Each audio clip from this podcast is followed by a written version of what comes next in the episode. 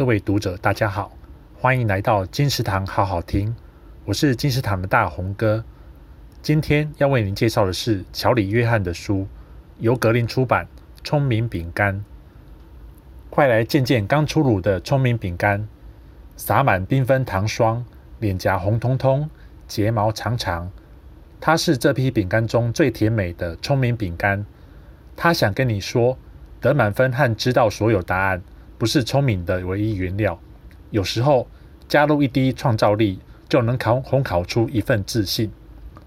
甜点街的街角有间面包店，好多点心、蛋糕、蛋卷、小面包都住在这里，还有开心的小饼干。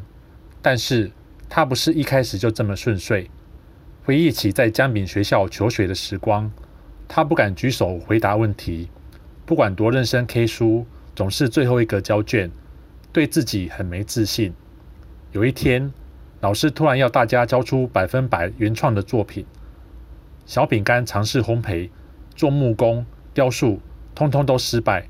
突然想到写诗好了，完成诗作，我的心碎日记朗读出来时，同学们的反应会是如何呢？小饼干能找到属于自己的聪明吗？金石堂好好听，谢谢你的收听，我们下次见。